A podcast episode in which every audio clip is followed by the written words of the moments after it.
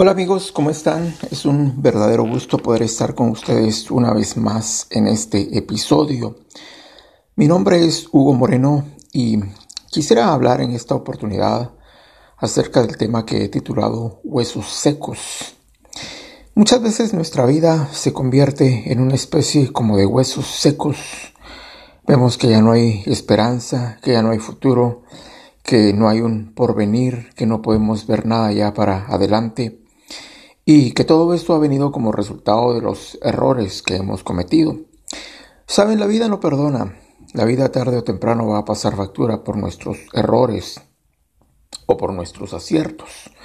Lo que nosotros hagamos o dejemos de hacer, pues las consecuencias o los resultados van a venir a repercutir en nuestro futuro inevitablemente. Entonces, cuando llegan esos momentos o esos días, nosotros vemos hacia el pasado y vemos cómo los errores empiezan a pesar en nuestra vida, empiezan a pesar en nuestra existencia y empezamos a ver todo como que no hay nada para adelante, como que nuestra vida es un montón de huesos secos. Escogí este tema y quisiera relacionarlo con una historia del pueblo de Judá, los judíos que Dice la palabra del Señor que fueron llevados cautivos a una tierra extraña, a Babilonia. Los judíos fueron llevados cautivos a Babilonia como resultado de los errores que vinieron cometiendo los reyes de Judá de generación a generación, o sea, los errores se fueron transfiriendo de generación a generación y ellos nunca quisieron corregirlos, de tal manera que el resultado o la consecuencia de todos esos errores fue una deportación de todo el pueblo de Judá, de toda, todos los habitantes que estaban en Jerusalén hacia una extraña tierra que se llamaba Babilonia. Dice la Biblia que en ese tiempo existieron tres profetas, hubieron tres profetas que vivieron prácticamente los tres en el mismo tiempo, aunque en diferente circunstancia o en diferente ambiente. Pero antes de ellos tres había surgido un profeta más, que era el profeta Isaías.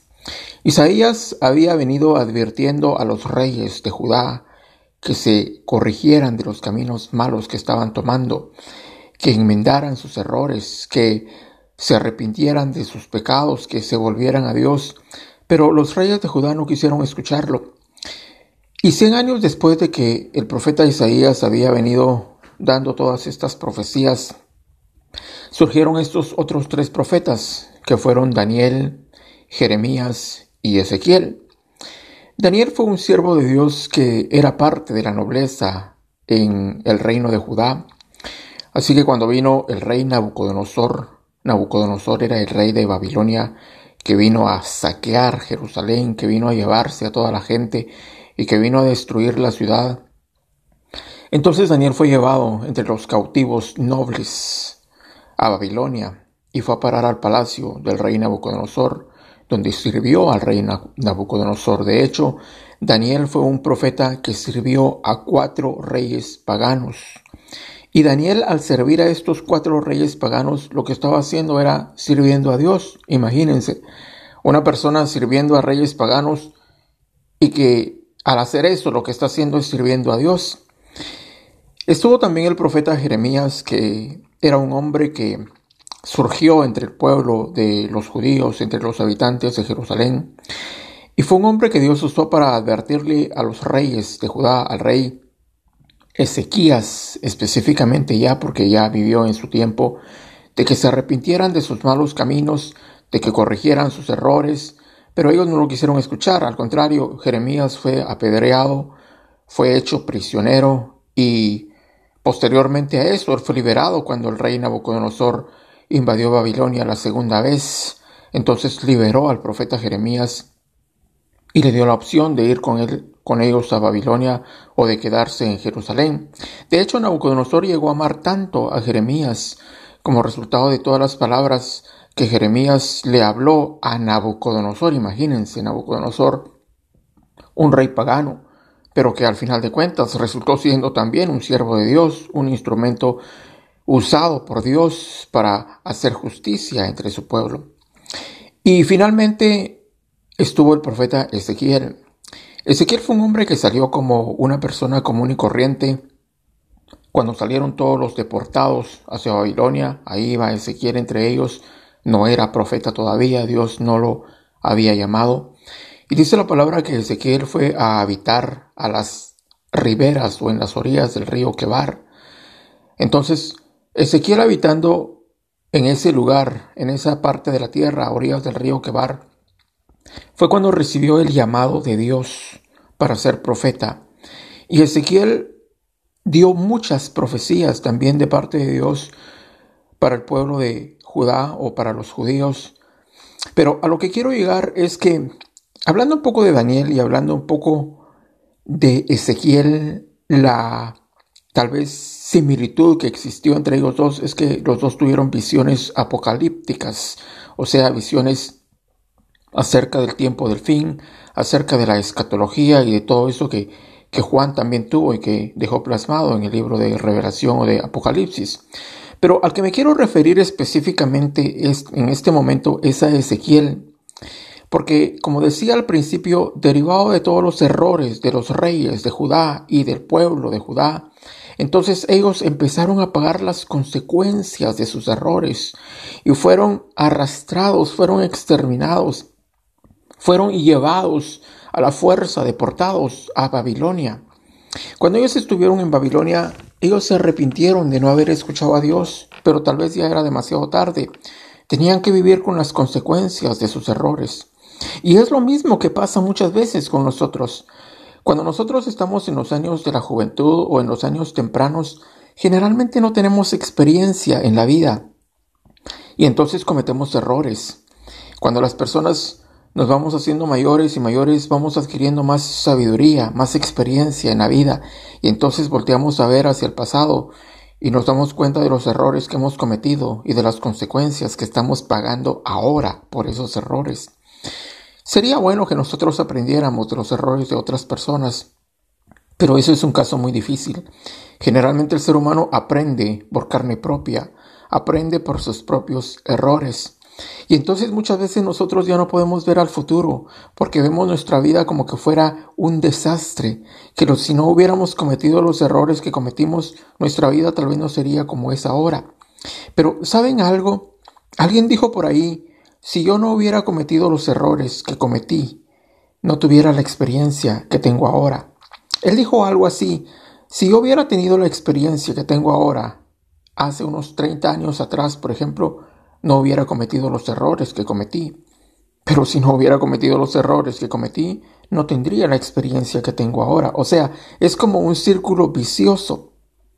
Los errores tal vez nos han marcado y han destruido tal vez nuestra vida, pero no van a poder destruir nuestro futuro si nosotros aprendemos a ver hacia arriba, hacia adelante, si aprendemos a ver a Dios y hablaba específicamente del profeta Ezequiel porque entre todas las visiones que el Señor le mostró hubo una que se llama la visión de los huesos secos. Y entonces dice la palabra que Ezequiel vio un montón de huesos secos que estaban todos dispersos en un valle. De hecho, se llama el valle de los huesos secos. Y Ezequiel vio todos los huesos que estaban secos ahí esparcidos en ese valle. Y entonces Dios le preguntó, ¿qué ves, Ezequiel? Y Ezequiel respondió, lo que veo son huesos secos. Y entonces Dios le preguntó, ¿tú crees que estos huesos pueden vivir? Y Ezequiel respondió, no lo sé, Señor, tú lo sabes. Y entonces dice la palabra que Ezequiel comenzó a ver cómo los huesos se empezaron a juntar, cada hueso con su hueso, o sea, cada una, cada parte de un hueso buscaba a su compañero y empezó a formarse, a juntarse y comenzaron a formar como que esqueletos. Bueno, de hecho empezaron a formar esqueletos porque los huesos empezaron a tomar forma de hombre y entonces después empezaron a levantarse se empezaron a levantar y dice la palabra que empezó a brotar la carne y empezó, empezaron a brotar los miembros del cuerpo humano y la sangre y las venas y el cabello y los ojos y la piel y las manos y las uñas y todo empezó y quedaron ahí los hombres tendidos ya formados. Y entonces el Señor le preguntó a Ezequiel, ¿vivirán estos hombres? Y el Señor le, eh, perdón, Ezequiel le dijo, no lo sé, Señor, tú lo sabes. Y dice que Dios sopló sobre esos hombres o sobre esos huesos que ya tenían ahora forma humana y comenzaron a levantarse y formaron un ejército innumerable de guerreros que empezaron a marchar hacia el futuro, hacia la guerra, hacia su batalla.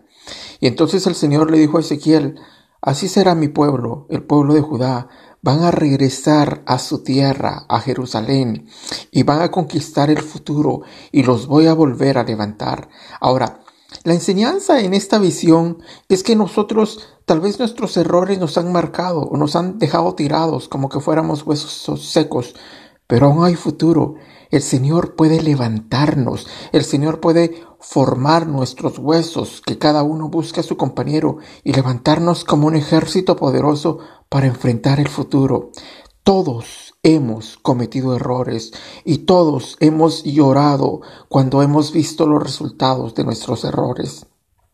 Saben, hay errores que nos marcan, que nos van a marcar por el resto de nuestra vida. Vamos a tener que vivir con el resultado o con la consecuencia de ellos. Pero todos hemos cometido errores. ¿Cuántas veces deseamos volver a nacer para ya no cometer los mismos errores? Pero si volviéramos a nacer, volveríamos a nacer sin la experiencia de la vida. Inevitablemente cometeríamos otros errores. La vida es el resultado de nuestros aciertos y nuestros errores, pero los errores nos enseñan a madurar, nos dan sabiduría, nos enseñan a seguir adelante. Así que como estos huesos secos volvieron a vivir, Dios quiere que nosotros volvamos a vivir y todo eso se logra estando en su presencia y recibiendo de Él esa revelación y esa sabiduría. Que tengas un buen día y espero que nos veamos en el próximo episodio. Bye.